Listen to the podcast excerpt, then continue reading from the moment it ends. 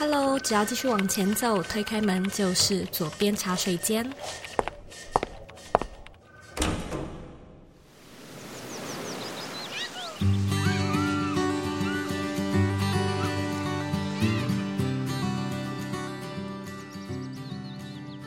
你现在在收听的是《佐编茶水间》第两百五十五集。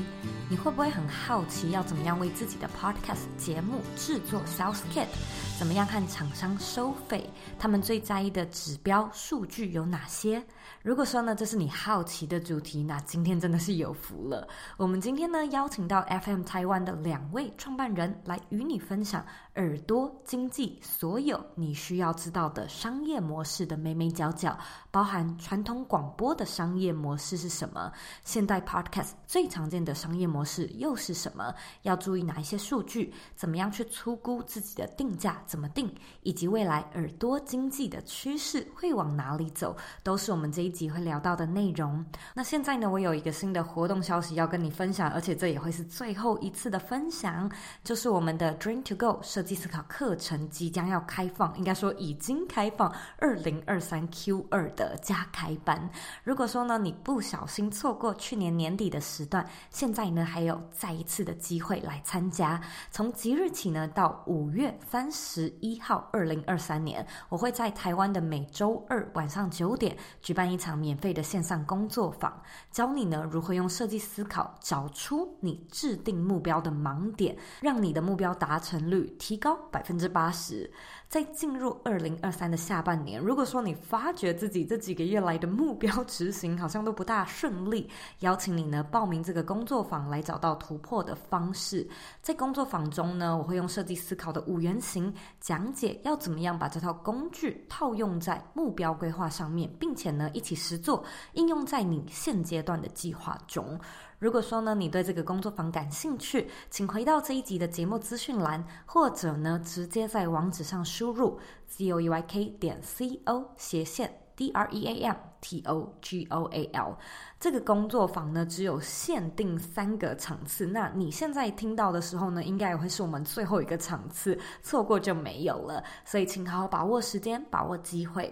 那在今天这一集的节目里面呢，我们会先从两位创办人过去的背景出发，他们踏入这个产业的契机，再聊到他们做 Podcast 节目开发商还有广告代理的专业观察。如果说呢，你想要在今年 boost 自己的 Podcast 规模，相信呢，你听完这一集是会非常有收获的。准备好了吗？让我们一起来欢迎今天的来宾建安、建荣。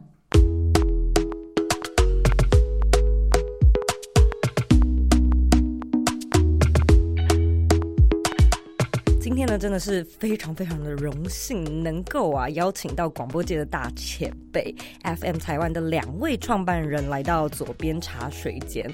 我们现在呢，就是坐在 FM 台湾的实体办公室，所以对我来说是一个非常非常新鲜的体验。那我们今天要访问的是兄弟党建荣和建安。Hello，Hello，各位，Hello，各位茶水间的听众朋友，对，我是建安 Elvis。Hello，我是建荣。听众可能听过 FM 台湾，可能多多少少，例如说像我们差不多年纪的话，过去有在听呃 radio，可能会听过。但是呢，也许对于背后的一些故事啊，就是背后的创办人、背后的功臣们，都不是那么的了解。所以我今天想要用比较特别的方式，让两位开个场，做个自我介绍。然后我想要即兴一下，嗯、我希望你们帮彼此。讲三个哦，那我先好了，好，先讲建安先。建安认为建荣哦，处女座龟毛，数据化，嗯，就是要跟他沟通，必须要用数据来沟通，比较就是理工仔的感觉。也不是理啊，对不起，我这样会不会抨击？就是理工背景啊。Zoe 的听众很多理工男哦。好，那换我，换我。好，那我这边的话，我觉得建安，我自己给他的想法是。他有创意，然后很会沟通，是个艺术家，天生比较浪漫，然后会有很多天马行空的想法。对了，我太阳双鱼，一个双鱼跟一个处女座的兄弟搭档，其实你们两个听起来，我觉得性格上面相差蛮多的，但好像又是一个蛮好的互补。所以你们现在这个 FM 台湾算是家族企业，对不对？可以这么说。那个时候啊，所以你们你们小时候的情况是，你们很小就会跟着家里面的家人一起到广播的录音间，就是看阿公啊、爸爸他们都在忙些什么吗？没错，我就来补充，这一间录音室其实是有改装过的。嗯，那以前我们就会在这边，可能后面。你们在那边 对跑来跑去，不准讲话，开始录音 on air。对，然后还有可能印象比较深刻，就是可能因为我爸爸之前也是主持人，OK，对，所以他是真的是在 radio 上面的主持人。然后有时候从那个收音机听到他的声音啊，以前都很流行 call in 打电话进去。点歌，有没有？好，点歌第一句说爸爸，听众吓一跳，你结婚了。之类的，哎、欸，这个很可爱哎、欸，因为爸爸以前号称磁性嗓音，对对对，嗯、深夜杀手这样。嗯，哇，我真的是没有想象过，就是两位在这样子的一个环境成长，小的时候有觉得说，其实我长大以后想要像爸爸一样来做广播吗？这边我先来补充好了，呃，这个声音是建安的声音，对，因为大家很说我们的声音蛮像，对，的确是。以前从来没有想过，因为在当时大学的时候是念广告系，然后就呃广告跟哲学系，OK，然后我在广告系的时候，其实我就很欣赏，就是上山下海啊，然后拿着摄影机啊写脚本啊，然后去跟客户对，然后例如像比如说全人先生这样的发想啊，饮宾式茶几啊，或者是各种广告文案，我原本以为我会走这条路，是那建荣呢？我这边的话，其实我从小，因为我爸爸也没有要求我们一定要走这条路，oh. 所以我当时就觉得自己数学比较好，所以就加入了理工。所以就是为什么，就是可能思考来说，可能也比较理工的原因。其实他以前想要当就是篮球国手。哦，对，我昨天还去，你看我这边受伤。哦，昨天还去打篮球，是不是？那究竟就是中间发生了什么转折？怎么到现在，其实两个人就是开始一起合作，然后继续做。基本上就是算说同一个产业、同一个 industry 的事情。嗯嗯。我就先说好了，我跟建勇差两岁，严格来说应该是一岁半。嗯，那我在大学毕业的时候，那我就去当兵。在当兵时间的时候，我爸就说：“哎、欸，你这退伍之后就要准备进公司了，哥哥姐姐都没有在公司。”所以那时候大概是二零一六年的时候。哦，公司就是这，对，就是，就是找你进来，对，就说你必须要来了解广播产业在做什么样的事情，要接班这件事情。哦，所以我在二零一六就进入了广播产业，就等于一毕业就进入了，这样，对，竟然是一毕业就进入。所以是没有找建荣，因为知道你可能想要做其他的事情，是吗？对，因为在当时的时候，我可能就读理工相关的，那我也希望毕业之后可能走这条路。然后你呢，简安？你那时候听到的时候是觉得好啊，还是觉得我没有很想？当时其实觉得没有很想，真的啊？对啊，因为我。其实我当时已经有就是去呃去当 intern，然后去实习一些广告公司，然后可能毕业之后就可以转正了。嗯、但是后来毕业之后就会说，那你现在不管怎么样，先来了解，现在学习再说。嗯，对，然后可能就设定一个时间嘛，半年一年。嗯、但是去了解之后，其实发现广播产业也是在发想企划创意。无论是做节目或做广告上面，对啊，因为你现在做很多广告啊，没错，就是在为客户去帮他量身定做他属于他的一个声音出来，嗯哼，对啊，那我也觉得，那其实跟我一开始想做的事情也算是一样重叠的。哦，那蛮好的，就是真的做了之后发现，哎、欸，其实可以说是算是喜欢的，对，但是其实你在进入广播产业之后，一六年进来，我想的第一件事情就是我自己都没有在听了，对啊。对，那时候的广播、啊、没错，我是八十一年，一九九二。嗯，我那时候就发现我的身边周遭已经没有人在听。OK，然后可能长辈或者是年年龄层比较大的同事，他们是有在收听的。那我的客户群要沟通的也是这样的贴轮廓。嗯，所以我一直在想着，就是如何转型。哎、欸，那我就问一下好了，因为台湾我们可以说 Podcast 元年是二零二零嘛，嗯，所以你说你二零一六年进来，然后到二零二零之间看。应该是非常非常大的变化吧？没错，就是我在一六年进来的时候，其实我就在呃去观察，就是国外的一些市场啊，不论是欧美的市场，甚至我们说简体中文，就是中国大陆的市场。嗯、那我就注意到欧美市场，那其实基本上就是 Apple Podcast 跟 Spotify 是最大的收听平台。那中国大陆那边叫做喜马拉雅 FM。嗯哼，对。那我当时也在想，哎、欸，要不要做 hosting 这件事情？嗯，对，就是协助繁体中文的创作者更优化去做这件事情，去上架自己的节目到各大的 podcast 平台上，所以就找了建荣进来。哎、欸，也不是，是我当时想要做他主持。哦，因为我阻止他做这对，好，这个时间轴拉到二零一九年的时候，OK，我在二零一九年之前其实有去询问了很多我们的工程师、前端、后端的工程师的朋友啦，或者是公司都有去询问报价，甚至要怎么去开发，是。对。然后在当时呢，就是有询问到建荣说，哎、欸，公司应该不该规划这笔预算，我想要去做一个转型，嗯、对，因为当时还在想转型这件事情，没有想说，哎、欸，是特别创业。顶多就是公司在成立另外一个部门这样子，嗯，对。然后，但是一九年的四三四月的时候，我呃私讯了 First Story，嗯哼，对，说是哎、欸，你好，我是广播业的，嗯、那可不可以就是找你聊聊，就是有关，因为我看到你们的这个 hosting 上架其实体制非常的完整，嗯哼，对，OK，他们公司离我们很近，我们就三个小时后我们就约了时间就见面了，嗯，那我当时跟 Firstory 创办人 Stanley，然后就聊了一些，哎、嗯欸，发现哇，他们的。Hosting 平台，我们在想的时候，他们已经做的很完整了。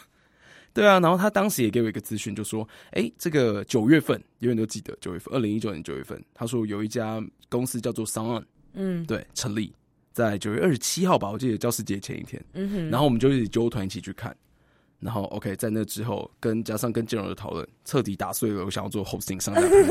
就觉得，哎，这这两个这两个组织已经算是做的非常好了。对啊，已经觉得你已经算是领先者了。嗯，对啊。那与其我去拼 hosting 这件事情，那他们又是工程师背景，甚至有经营这样的团队，嗯，那都不如换另外一切角。所以在二零二零 Podcast 元年的时候，就创立了 FN 台湾。所以那个时候，我觉得你们的那个弹性跟你们应变的速度也算快，哎。还是其实当时的打击挺大的。哦，应该是说当时建融就说，我觉得不合理，你要花这个钱去 成为第三个 hosting 平台，没有，因为因为其实既然我知道他一直可能在一六年，他就在想，嗯、呃，可能如果想要创立 hosting 平台的话，他可能的名字命名是什么啊？他的想法他一直有在想，但是他可能没有一个真的要怎么实际做出来，因为像刚刚提到，可能建然比较偏向学广告这一块，嗯，那其实像呃，现在目前两大平台他们。基本上在工程这块都蛮强，对，蛮强的。嗯，所以其实当时他在跟我讨论的时候，我当时觉得，因为可能一次性要拿出来的费用是要去创建这个网站，不论是前端的界面，或者是后端等等。对，但是我再想到更进一步是说，如果今天假设这个真的做起来了，那你需要烧的钱会更多，因为每个月你可能会有固定流量进来，这个 server 后后端的伺服器，它每个月都是固定的开销。哦，oh. 对，然后再加上你还要再下载这个 APP，当时 APP 这么多，到底、嗯、对你还要做这个界面出来，所以后来才阻止他做这件事情。那么建融是在什么时候加入的呢？因为好，现在就是好知道这件事情不行了嘛，所以花了一点点时间去想怎么转型。转型的部分也比较像是利用建安的过去的专业，就是更多是走广告。那建融呢？嗯，因为像我的话呢，我在一四年就是从研究所毕业，那我就加入了科技业去担任研发的工程师。从一四年毕业之后，大概也过了六年，嗯，就是酝酿六年之后，然后竟然在一九年有跟我讨论，包含 hosting 平台的部分，然后在二零年，他就是希望可以做 FM 台湾专职，可能做 podcast 广告代理制作节目，嗯，那我就觉得好，那我就真的蛮想要跟他一起。共事做这件事的，是。这个我想到一件事情可以补充，嗯，就是在一八到二零那一阵子，其实就是建融到日商公司担任业务工程师，哇，日商跑业务超硬的，听说他们一个月要拜访六十家客户，可以想象，对，然后可能是一三五，然后一三五全部都是早上八点就要出门，然后就开始一直打在车上打电话，然后约访，一天要拜访六位客户，嗯，然后他当时归属在新竹，然后所以我就想说，哇，你这么精实，你赶快把这个制度教教我。对，我这边也可以把它带来到广播上面去推行业务，嗯，去去建立制度，嗯，所以在当时其实就有很多在公司上面的一些讨论跟交集，然后也是讨论到就是一九年想要创立 hosting，然后在二零二零的时候，其实我算是就是，哎、欸，我觉得这真的有搞头，嗯、我们二零二二年你们要一起一起来加入啊，讨论，嗯，对，那我也觉得其实有时候看数据我不是这么擅长，也不是这么喜欢，真的。找一个人来分担，这样对，所以这有点算是你们现在的分工吗？就是一个人管比较幕后的数据类的、规划类的，然后一个人就是在前面，嗯、呃，冲啊，然后去谈业务这样子。对，我觉得就是这样的发想是，既然会有一个大方向出来，然后可能我会跟他去想说，这要怎么执行可以更顺，去建立这个 SOP，然后怎么去执行，然后既然会去盯每个专案的进度。嗯，也不能说专案，应该说我们这一季，比如说制定想要往这个方向走，那他就必须要定在这一季的时候，这个方向可以走到哪里，嗯，他要去定这个进度，这样子。嗯、那你这边呢？我这边的话，我就会把，比如说我们要怎么去执行，我会把这一段事情就是做得更更圆融一点，让大家在做事的时候可能比较不会觉得哦，好像没有一些制度。嗯哼，然后还有一件很重要的事，就是可能要管钱这件事情。OK，对，这样很擅长花钱，对，这样很擅长建立 SOP 啦。这我也是觉得他很厉害的地方，嗯、就是无论是呃你要把这个案子去成案啊，然后要怎么建立啊，去跟大家共识啊，可能他把这个后段的规划把它规划好。那我这边我这边补充，其实就好像我们想要开发新的节目。或者是现现有原有的节目的 maintain 的维持，嗯、那可能都会定期去追这样的进度。你现在达到哪里？哦、然后还有各个业务，可能就是在周会的时候就会回报啊，应该目前状况是怎么样？你有什么方式可以来应对进退？因为毕竟我就是也进入在广播这个生态，也去跟很多的品牌客户去打过交道，可能大家知道说用什么方式可以去跟他沟通，或者是达到一起共同的目标。那你们过去其实，在广播业，如果就是连就是家族的企业也都一起算的话，其实有将近五十年左右的经历。嗯嗯，我相信你们一定也是看了很多，学了很多。我现在想要聊聊广播业过去的商业模式，跟现在我们来做 podcast，我在猜应该有蛮大的差别吗？超级大，这个让我来补充好。好，因为我觉得这个的话，因为建安毕竟一六年就进来了。所以我们就听听看他怎么讲。嗯 好，OK OK。迅速描述广播业的商业模式的话，基本上可以有分两种。一种的话就是联播网的概念，像我们有听过 Hit FM 啊、飞碟联播网、好事联播网、快乐联播网，或者是报道新生、报道联播网。嗯，对，这样子的联播网体系呢，基本上他们会去付钱给 DJ，付钱给主持人。嗯哼，对。那业务就要负责把他们的专访、他们中间的插播广告。甚至他们有一个体验分享，可能一分钟、两分钟这样子的模式，把它带入到广播的这个频道上面去做曝光。嗯哼，对。那这个概念就很像新闻台，对，里面的主播是隶属在三立啊，隶属在东森啊，嗯哼，这样子。然后业务就会去卖掉它这样子的概念。其实最快想象就是新闻台。嗯、另外一种商业模式呢，叫做广告托播时段的商业模式。嗯、对，这种商业模式呢，比较像呃，举例来说，小明星大跟班，康熙来了。嗯，它跟中天娱乐三十六频道中间的关系，并不是中天娱乐三十六频道来制作这些节目，而是由金星文化，像伟忠哥、像张仁雄、B Two 哥他们制作节目的公司，去跟中天娱乐去谈，可能中间有权利金，中间有这个时段的费用，然后广告怎么分、oh. 分润？对，那广播基本上就是目前这两种。那我们进的原有的广播业，其实也是在做这两种。第一个也是在做广告代理，去把卖就是联播网的广告。然后也是另外一个就是广告时段托播，所以这两个算是最大最大宗的，基本上都涵盖在这个里面。那到了 Podcast 的时期呢，有什么样的转变？这个左边真的，现在周围真的问的很好。我原本以为两个是很 match，但是真的两个是两码子的事。嗯，对啊。一个是对啊传统媒体的这个广告，嗯、另外一个是叫做数位广告。是，所以与其我觉得下一个下一个结论，我觉得与其叫做创新转型了，嗯、倒不如叫做创业。嗯，对啊，因为两个你要沟通的受众跟族群其实不太一样。是，其实我们就想嘛，假如广播一直是稳定成长的话，嗯、那我们可能就专注于广播，把它做到极致，做到好。但是其实我在进公司的担忧也是，哎，十年我自己都没在听了，十年之后、二十年之后，它这样子的收音机的售气是会逐渐凋零的。是，甚至那时候你的听众朋友可能知道收音机有分 AM 跟 FM 的差别吗？不见得，可能不见得知道、哦嗯。对啊，对啊，对啊，对啊，所以我那时候我们才会想说，OK，我们要试着去转到数位广告这件事情。嗯哼，对啊。那刚刚有讲到转型或者是创业这样的立场，其实我当时想的就是，我们有做声音、做节目跟制作好广告的能力，又加上我们的客户他是需要这个耳朵经济、声音媒体来去曝光他们的产品，嗯、觉得这样相对应的广告的资源跟他我们我们做节目的这些素材是成正比的。但是其实后来验证发现，我们只有第一点答对，嗯、就是前面那个做节目跟做声做广告这件事情，嗯、后面的客户其他的贴轮廓其实已经符合现在广播的受众。OK，嗯，所以是比较不一样的方向。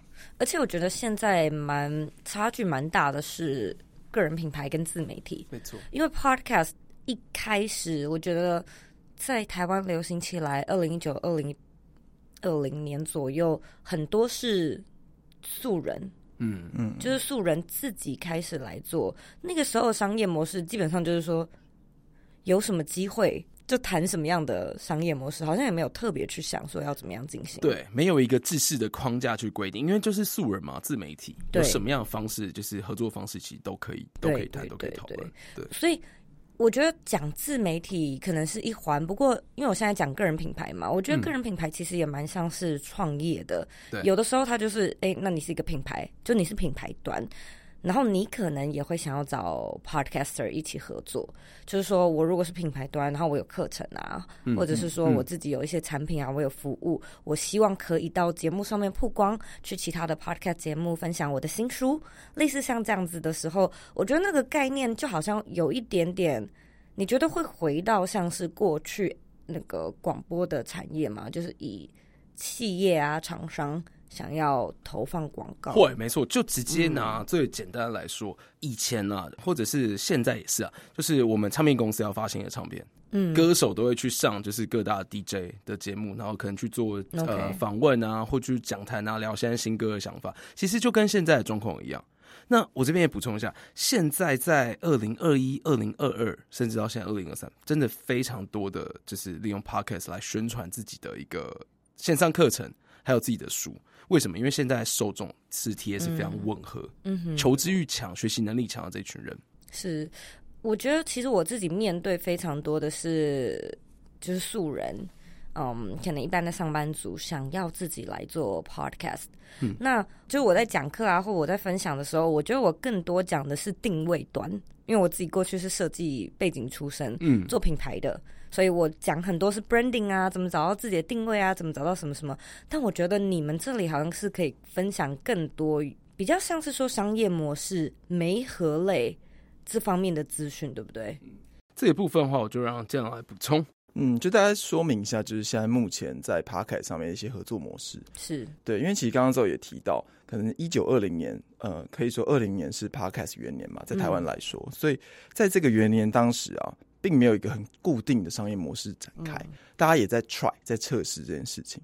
那我们可以说到现在二零二三，呃，现在目前的商业模式可能会，呃，我相信这里可能也大概知道，就有一些口播啊，比如说像是我们现在前十大的节目，可能就会有个品牌会写一个制式的口播稿，然后去露出。嗯、那当然也有像产品的体验分享，很适合你的节目轮廓。那你可以经由厂商寄给你的产品，体验完之后去用你的口吻分享给听众，嗯、哼。这个也是很重要的。嗯哼，那当然还有像专访，是。对更深入的了解品牌在做什么事情，更深入的了解创办人的想法是什么，就有点像我们现在坐在这录音室里面，嗯、我们像上 Zoe 的节目，嗯，对，现在 FN 台湾就一览无遗也在听众面前，这种感觉。是。那当然最后一个就是现在可能也是两大平台帮我们打一下广告，嗯、在推的所谓的。动态动态对动态广告，对对对。那这个的话更直观一点，就是有点像我们可能 YT 或者像广告插播那种，不是由创作者去录，他的心力也不需要花这么多，你专心在创作，那两大平台会帮你去把这个音档去插入到你节目里面，是，然后进而去做一些分润等等。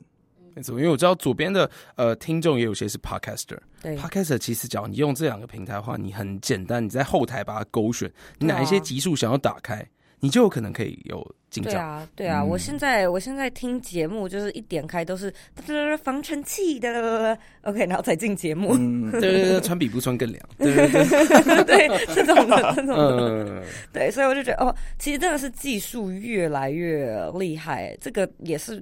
大概近一年吧，近一两年很新很新的一个，对，没错，对新的一个、欸，好像去年还有得到广告奖哎，就是动态、哦、动态广告这件事情，就觉得这个东西应该是说品牌如果有一个产品代言人的时候会很适合，哦、因为你听到是一个代言人的声音直接曝光到前里面，嗯、对品牌会更加分，而且也可以更充分的利用代言人。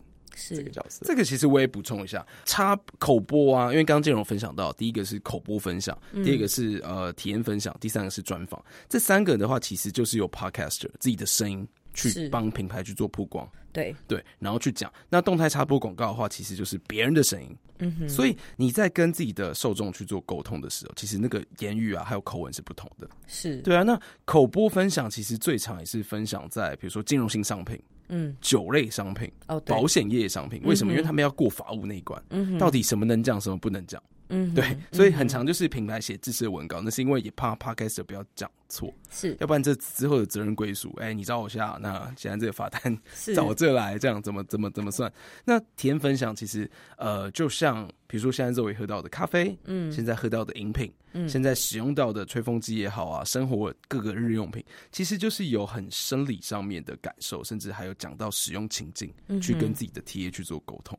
我觉得你们听起来平常其实接触很多这种合作啊、合约啊、沟通协作、报价啊等等之类的东西，我就想要问问你们有没有观察出一个，可能是一个一个大方向，或者是一种数据，就是大约目前在我们 Podcast 界里面收费的部分，可能是呃口播。大部分来说都是怎么收费，或者是如果是整集的专访，一般来说，呃，创作怎么会怎么收费？哇，我这个数据的东西，我们就交给处女座的建荣。其实我觉得每个人收费都会有不同的报价，这是肯定的嘛。对。但是最主要应该是说，比如说你今天有报这个专访的话，那你一定要有一个会专访的能力。那刚刚这有提到，比如说像口播啊、体验分享这种长度的，要怎么去报价收费？其实我认为啦，其实。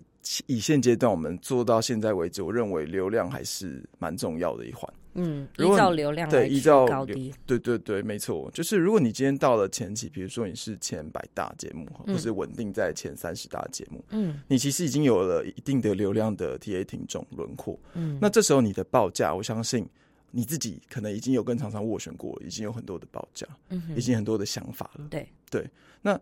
另一来，如果是你现在目前在做自媒体的人，现在目前正在开端开发在做这件事的人，我觉得你要先把自己节目的定位弄得非常清楚，是。对，然后再搭配你可能会有一些 social media 的曝光，嗯，对，因为必须说这件事情是因为在 podcast 这边呢、啊，它没有像 YT 会有一些，比如说演算法，是，它是一个去中心化的东西，嗯哼，等于是像我今天听完左边的节目。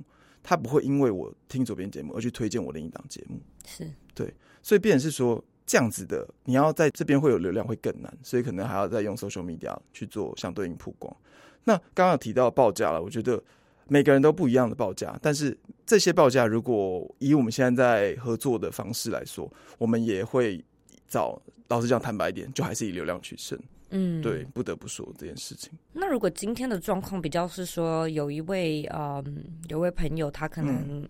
嗯我们就说刚开始自己的 podcast 节目不久好了，嗯，我觉得他们卡就是卡在这个这个定价，怎么样去跟厂商报？无论是说自己找到合作，或者是哎、欸、很幸运厂商找到来，我就经常收到这方面的问题，就是我我我也不知道要要谈多少，好像听说是三十秒啊，或者是九十秒是收费不一样的，然后放哪边的位置，就是说可能广告的开头，嗯，或者是后段是不一样的。可是我觉得。也是因为这个 podcast 现在还算新，所以好像没有那种你知道叫制式的价格公定价吗？或者是普遍常见行情价的感觉？哦，行情价真的很难说，因为我其实我常常跟 podcast 共识一件事情，因为 OK，呃，F1 台湾在做广告道理。那我们需要 Podcast 的一些数据啊，跟 Podcast 他在做节目上的介绍，所以我非常建议就是 Podcast 做 Sales Kit 这件事情。对对对。那 Sales Kit 怎么？因为你的 Sales Kit 可以快速让品牌想要置入你你的品牌，或者是媒体代理商更快的加速了解，甚至你的报价，然后我可以怎么去报这件事情。那你要怎么做自己的 Sales Kit？那我这边给一个建议。好，你一开始在做，那当然就刚刚建荣讲到，流量是非常重要的。你要创造流量之后，你其实要对自己做一点测试。嗯，你要怎么利用这个流量来做变现？举例来说，你可以办一个这个实体的见面会，嗯哼，你就可以测试说，哎、欸，我现在这样的流量的这样的人来实体见面会的人可能是多少？或者是你办一个线上的课程，也许报名现在很多的线上课程的网站，可以去试试看。那就这样做了这样测试之后，你会知道说，哦，我有效名额。或者是有效的这些人是多少，他的购买力会是多少？你可能也初步可以有一个摊价出来。你有这样的数据之后，你可以去制作自己的报价出来。对，你的口播带来的效益是多少？因为其实厂商他可能会试一次，但是你希望是长久的配合嘛？你希望厂商每三个月就下我一档，对对啊，那既然是这样的话，你也是要给他一些数据，对得起你报出去的报价。嗯哼，对对对，所以我会建议，呃，在流量，然后测试流量上的一个变现，然后再去做相相对的报价制作 sales kit 的部分。OK，嗯，那我补充一下，因为我觉得刚刚既然其实讲的蛮蛮多的，那可能，嗯、呃，Zoe 想要知道的应该是说，如果比较实质，比如说我现在数据，因为我们现在目前，呃，Podcast 跟广播不太一样的地方是，广播可能没有相对数据，嗯，对，那 Podcast 的话，现在目前有后台，所以你可以看得到它现在数据是多少。嗯嗯那我们可以很粗略的知道，比如说现在两大平台或者国外的平台，你都可以知道你单集的下载数是多少。是那，下载数也可以说直观的就是收听数大概有多少，嗯、有重复。这补充一下，叫做不同装置的下载数。OK，但是就是大约等于收听人数。嗯，对，因为我们在后台是看到了下载数这件事情。对，那能不能够就分享一下？你觉得你们现在站在厂商端，他们最在意的？那个指标是什么？肯定就是转单数啊！所以不是应该下载量还是会看吧？下载量肯定看，嗯、那是在前期看，看但是后来的厂商就会看说，哦，你有这样下载量，但是我到底能够成功的转单是怎么样.或者是我现在跟厂商共识的，你是要转单，还是你就是要大量的曝光？嗯，对啊，因为有一些品牌，它在不同的阶段，它是做不同的一个行销方式。对，对，像麦当劳。嗯、啊，我这样会不会太多的植物？对啊，像那个绿色的外送的袋子，那个也是啊，对啊，还有还有富邦达嘛，对不对？嗯哼，对啊，大概他们就是想要去做很多的曝光，因为他们其他渠道已经做够多了，现在就是要大量。嗯，对，大量。哎，那我在想啊，就是我觉得你们好像也算是在栽培蛮多不同的节目。不敢说栽培，我觉得相互合作啊。好，我们就说辅助他们好了。有没有到了一个程度之后，会觉得说，哎、欸，我们好像可以调整一下我们的报价，我们可以稍微提高，会有这样的一个指标，或者每过多久你们会调一下吗？这个问题真的很精辟。就我就遇过，也有排名很前面的，他竟然有调降价格哦，嗯。就大概来说，就是都是涨价，但是因为他们就是刚刚回到，就是对得起厂商这件事情，对啊，他们可能认为说，哦，前面就是我流量这样相匹配，OK，我的确有做好的，但是也有做不好，但是或许我可以做去做一个调整，但是也有就是节节升高的了。那有没有相对应的指标？其实我不太能这边说，就是大家的报价会是怎么样。那我就讲说前十大的。Podcaster 基本上不重复收听数，等于说它的人数收听单集大约会落在十五到二十万左右。单集，单集，单集的整集的访谈吗？还是对整集的节目收听量会到十五到二十万左右。Okay, okay, okay. 对，然后在这边他们的报价的话，其实你会按照就是不同的属性，可能有些人就是年龄层比较高，消费力比较高，所以他报价可能就会比较多。但有些人可能就是专门在聊天。讲干话之类的，对他们可能那样的年龄层的受众，就会报价就会相对低，所以一样还是回过头来，他们是有经过测试过的。你有没有数据或者是你的品牌案例？懂。所以，假如是真正的指标的话，我觉得还是很看个案诶。但我可以说到，你可能前百大的话，你的应该基本上都要两三万以上的单集不重复的收听。嗯哼，对，在这边你可以去做一个取舍。我记得好像有算过是零点六乘以到零一吗？嗯，因为这样去转换，既然这样讲是说，比如说你在做一个 sales key 的时候，你可以，因为以我们现在只能看到的数据。你看一下你的下载量是多少，去算一下你也许可以收的那个底。对对对对，没错。因为其实你可能 sales key 做完之后，里面做了非常精美，包含你的节目风格，你可能有帮忙厂商合作的案例啊，或者是你可能在讲的每一集是什么，这都写完之后，其实厂商想要知道一件事情，那你报价是多少？就多少钱？对，没错。所以你一定要先定一个价钱，让厂商知道说，OK，那你这个节目是这个价钱，我是不是想要试试看？嗯，那既然刚刚讲到是后续，当然我们今天定这个价钱是有依据的，是厂商下完之后，他还是想要做第二档、第三档，而不是只有下一档就把厂商吓跑，不会再进入 Podcast 这个产业。是对，所以我们自己认为，就是你的单集可能大概你自己可以去盘算，你可能大概用单集的数据去乘上，比如说零点六，甚至有些人乘到一点二。为什么会乘到一点二比较多？是因为比如说，假设你的相关的专业是金融相关。哦，这个东西它的报价相对来说一定会比较高。他们的预算比较高，他们的受众第一个是、oh, okay. 第一个是品牌预算比较高，嗯、那第二个可能是他需要具备的专业知识，他没办法讲错，嗯、他容错率是很低的。嗯，对，所以我觉得这个当然会因应这个去做不同的报价。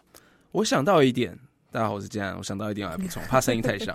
因为呃，刚刚有讲到，其实 Podcast 这样的自媒体，嗯、你可能在原先你就有在做自己的 YT 你的自己 YouTube、你的社群 Facebook、IG，甚至你有在做自己的 Line，对、嗯、你有很多的渠道。那你在这样做 Sales Kit 的时候，你可以一并包在里面。嗯，对，因为我们是媒体代理商的角色，哦、对，对，然后或者是任何的品牌，它。找到你这个 IP，找到你这个形象，就要谈就一起谈。我的其他的频道也给你一起曝光。甚至现在也很红，最近这两三年很红的联盟行销，嗯，对啊，大约也都是可以有这样子，就是帮帕呃听众谋福利啊，然后这样去创造就是厂商跟听众还有 Podcast 的三赢的状况。是对联盟行销这样的方式，也都是可以包含在这个 Sales Kit 方面。对，其实我自己做起来也是啊，就是最后就是好多东西它可以互相搭配啊，就是 A 方案 B 方案。A 加 B 方案，没错，那种，但是像 Zoe 的节目就是非常知识性，然后干货非常足的。那在做自己的讲座的时候，其实都会有很多的 crossover 的邀访。对啊，那这一并就是可以去做。哎、欸，你要曝光哦，可以你找我去当讲师。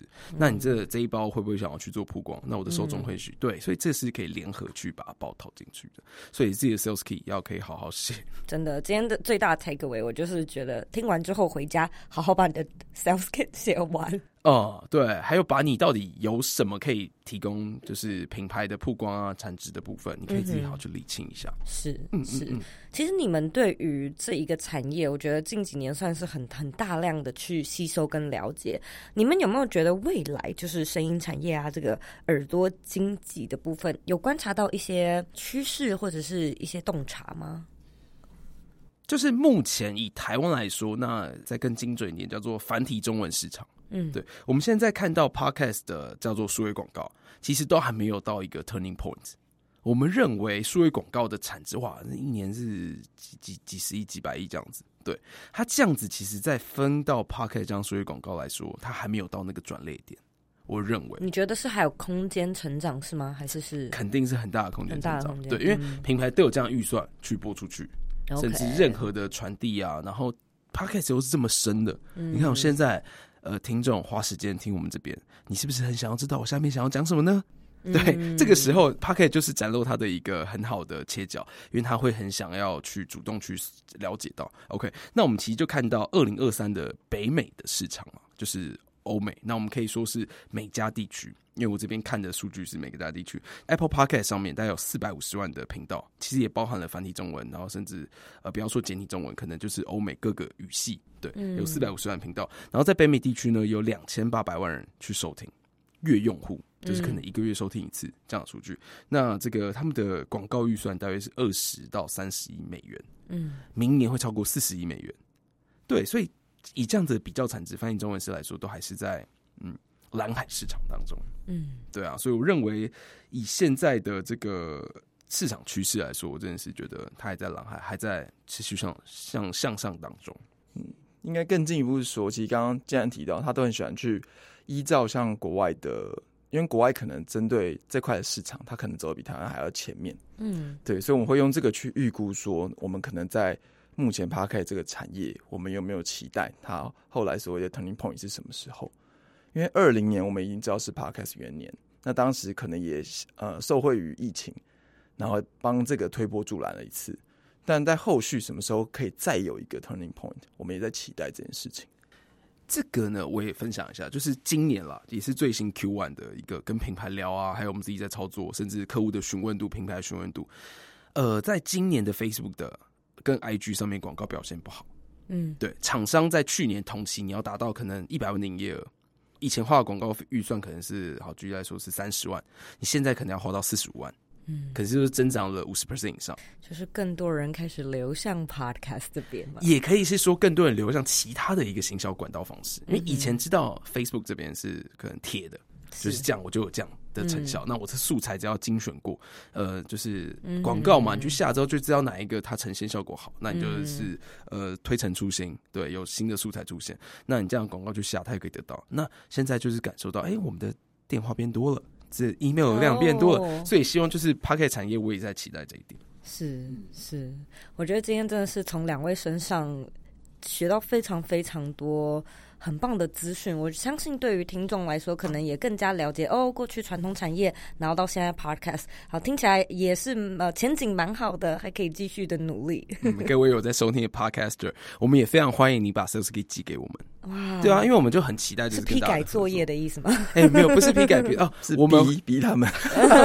我们有可能可以就是跟你讨论啊，优、oh, 化一下你的 Sales Kit。然后另外一件事情就是，我们有 Sales Kit 之后，我们才可以卖你的东西，嗯，才可以去帮你去做到广告媒合这件事情。是是，对啊，因为我们也希望就是可以站在就是这个行业当中的有更多的 data 数据数数据，因为毕竟。在 Podcast，你不知道单集的收听量是多少，你必须在后台才看得到。是，嗯，没错。那接下来呢？你们今年有没有什么样正在筹备的活动啊，或者是企划计划，想要跟听众分享呢？应该说，其实我们历年来我们都有办一些活动。那比如说像去年我们有办一个试胆大会，嗯，那我觉得这想法也蛮好。对，这想法蛮好。在农历七月的时候，嗯哼，我们串联几个鬼故事的频道。那这也是当时建安发想，因为他都喜欢想一些。鬼闹鬼点子，对，那发想这件事呢，我们认为说，其实在今年呢，我们也会持续做这件事情。那更进一步啊，其实我们想要做的是，比如说在今年度有什么相关的节日，我们是希望.对可以串联不同属性，因为现在在台湾这市场的 Podcast 真的是非常多不同的种类，有可能专门讲登山的，专门讲两性的，专门讲金融财经的等等。所以他们如果再去办这些串联活动的话，我们也希望可以联系得到他们。然后进一步可以有品牌去做植入。今天很想讲话，没对，被发现了。今天一直看着想讲话，想讲话。好，OK，这个呢，我就要补充一件事情。其实我们在呃两年前或者是去年，就是等于是说二零二一跟二零二零的时候，呃，我们有跟 Apple Podcast 的总部其实有开过一次 meeting，我们了解到他在繁中市场他的一个保持的态度是什么。那他其实很常会就是按照节日。去推出不同的这个节目的推荐。Okay. 举例来说，你看啊，我们在因为现在使用 Apple Podcast 的人是最多，可能现在收听也是用 Apple Podcast。那你可以注意到，它在呃左下角的浏览里面，它会有瞩目新品、编辑推荐，然后可能就是还有喜剧的啊，还有什么样子的鬼故事的啊、灵异事件的啊，这些可能这样推荐。那大家可以注意到，就是最近刚过的这个情人节，嗯，甚至之后的民俗月。对，然后他们都会就是推荐相关的一个节目。那只要你去做这样的主题，很有可能就会去被他们的 search 到。对，嗯、那刚刚讲到串联活动是什么样的，我就再赶快快速介绍一下去年去办串联活动。去年呢是民俗月，就是我们农历七月，也就是我们的华人称的鬼门开。嗯，对，在那个之前呢，其实我就在想说，有这么多档讲鬼故事，因为包含我们自己 FN 他们有一个节目在讲鬼故事，那还有很多这样悬疑案件啊、社会事件啊，其实比较惊悚的。嗯哼，就把大家集结起来。这个这样是怎么样集结？比如说编号 A 的节目讲一个五分钟的鬼故事，放在编号 B 的节目当中，然后这个是抽签决定，因为节目流量有大小嘛。那我 我可以怎么可以指定我要放在大节目上面？所以这是抽签决定。那 B 呢的鬼五分钟的节目就放在 C 上面去做一个 circle，它就会八组相互的串联。那这样子我们在印证下来，其实看到很多的粉丝一一个粉丝就可以听到八样节目，他都会去听，因为他是喜欢讲惊悚鬼故事的人。嗯那我们今年还会再办一次。也是在民俗月，也是在民宿院哇，对，然后也会跟各代平台去申请版位。啊、那呃，其实今年哎、欸，目前有在找这个干爹爸爸了，有在洽谈。对，因为去年是算是大家好玩无常，对、嗯，但是今年就期待可以帮 Podcast 去谋到福利，就是你讲这个鬼故事，然后你又可以推荐一些产品，你就可以得到口播啊、嗯、体验分享。对，这也是我很期待的一件事情。嗯嗯。祝福两位，我觉得今天在你们身上真的是学到非常非常多，然后有一种听完之后蛮有 action plan 的感觉，知道可以去做什么，然后知道可以往哪个方向期待。嗯，所以今天真的是非常荣幸。那在节目的尾声呢，我要来问两位最后一个每个来宾都必须要被问的问题，嗯，也就是你们认为理想生活是什么呢？这一题呢，其实在昨天的时候我有问建荣，他说。我想一下，对吧？所以建荣还没回答。所以，所以，OK，在这之前呢，我也想听看建荣，请问你的理想生活是什么？我觉得理想生活应该就是我现在的想法啦，就是目前 EFM 台湾现在还在，应该说我们二零年创办，但是现在还在虽然起步，也算在扎根这种感觉。嗯，对，我希望是说，我们觉得在经营这个之外，那当然伙伴加入我们，那加入我们之后。我们可以把 FN 台湾可以变得更壮大，然后可以在 Podcast 市场上更加扎根，然后大家都很很喜欢你工作之外，也享受你的生活。嗯嗯，这是我现在目前，呃，这好像不是理想生活，是期待。对啊，你讲的是不要工作，听起来有点局限，就是好像是短期目标的感觉。嗯嗯，对不对？嗯。好，那买法的理理理工脑。好，那我要听建安你的理想生活。现在到我了，是不是？对啊。OK，呃，我的理想生活其实就是自由、随心所欲，但是又可以挣钱啊。所以，反正就是我的理想工作，其实我很认同作为的书啦。其实就是工作要有钱、有爱、有意义。没错，我刚刚有没有想讲这个 ending？好，今天呢，非常谢谢两位的时间。如果说听众呢对于 FM 台湾感兴趣的话，在我们这一集的节目资讯栏里面都可以找到更多相关的连接。感谢两位的时间，谢谢你们，谢谢赵伟，谢谢赵伟，也谢谢左边茶水间里面的各位。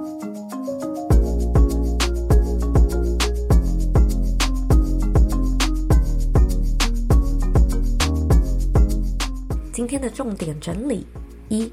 弟弟建安表示，自己刚接下家业的第一个想法，其实是我自己都没有在听广播了，到底要怎么样去转型？从原本呢想要开发自己的平台，到后来呢哥哥建荣分析后劝退，其实经过各种的摸索还有研究，才找到另外一个广告代理的切角，创立 FM 台湾。那建安表示，与其说呢这是一个传统产业的转型，不如说这就是一个全新的创业。过去广播的商业模式常见的有联播网或者是广告托播，那现在 Podcast 最常见的则是口播稿、体验分享、专访，还有动态广告这几类。二以上这几种 podcast 常见的商业模式到底有什么差别呢？口播稿啊，它通常是一个固定的框架，并且呢是由你自己，也就是主持人本人来念稿。那它通常大概是三十秒到九十秒不等，所以可能就是会说，诶，现在是一则广告，或者呢，本集节目是由叉叉叉嗯提供广告等等之类的，就是一个比较制式的。那体验分享则是穿插在节目内容当中，很自然的聊到，例如说呢，我们可能会聊到，诶，我们现在手上正在喝的是什么饮料啊？这杯饮料喝起来怎么样？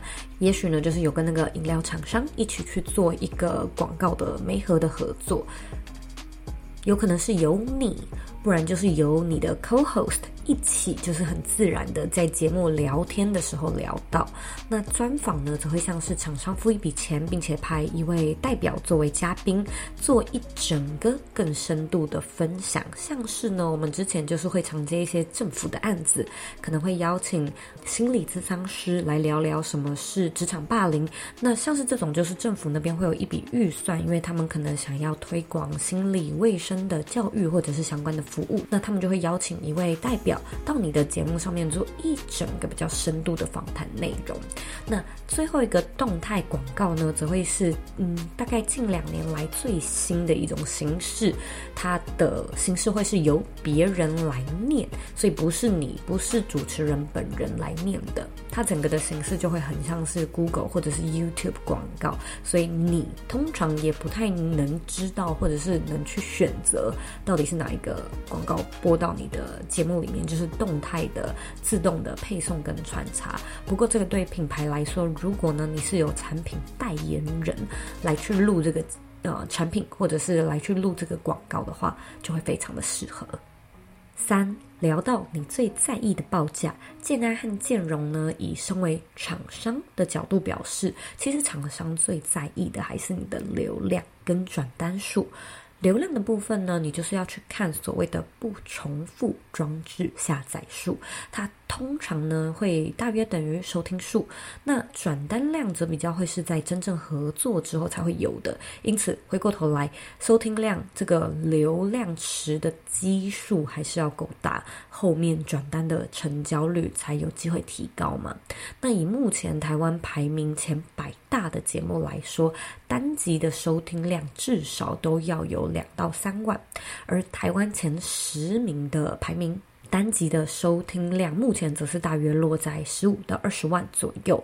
你通常呢是可以先以自己的节目单集收听量去乘以百分之零点六，不然就是一点二 percent，去找到一个通常会有的行情的价位，来去抓出跟你合作广告，你可以怎么样去规划你的报价。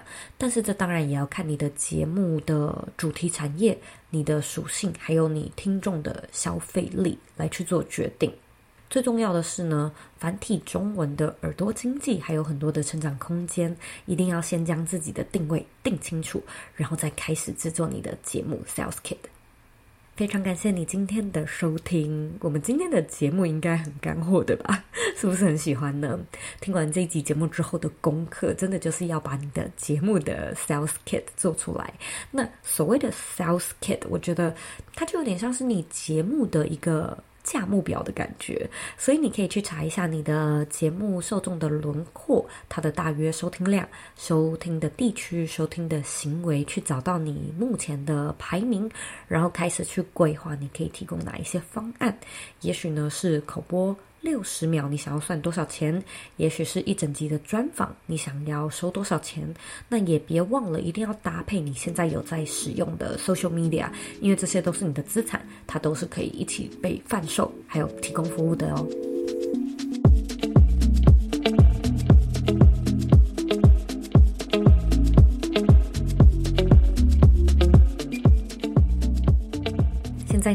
阅读我们今天的听众留言。今天的听众 ID 很可爱，他叫做记得打给我。他在两年前留说：“Hello，左一。”他给了五颗星。佐伊你好，你有很好听的声音，还有很多帮助人的主题。我常常也在日常中听你的声音学习。有一个建议，在开头独白的时候呢，口水音特别明显，但是访谈来宾时就几乎听不到。希望我的留言能够帮助到你。谢谢佐伊，也谢谢这位听众的留言哦。口水音到底是什么？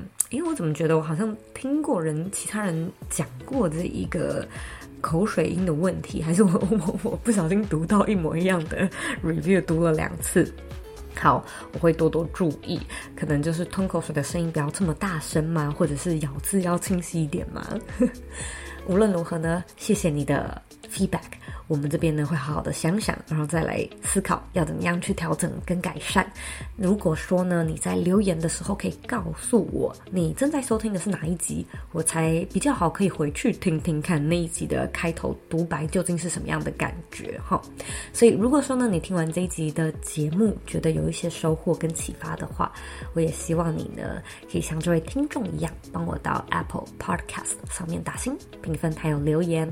我希望你呢可以为这个。节目留下五颗星的评价，还有在留言的时候呢，告诉我你现在正在收听的是哪一集。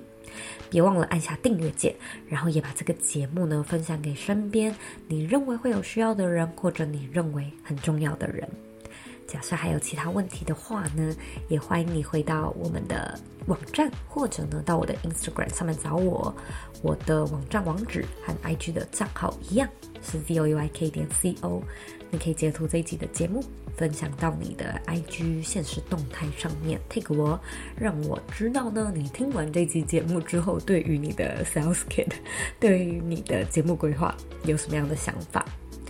最后的最后呢，我知道你是非常忙碌的，我也知道呢，你可以选择去做很多很多其他的事情，但是呢，你却选择来收听这一集的节目，而且还听到最后。我是真的真的非常的感谢你。现在呢，我也想花一点时间跟你说，你是你人生的负责人，你有权利，也有能力去过你真正热爱的人生。我们下次见喽。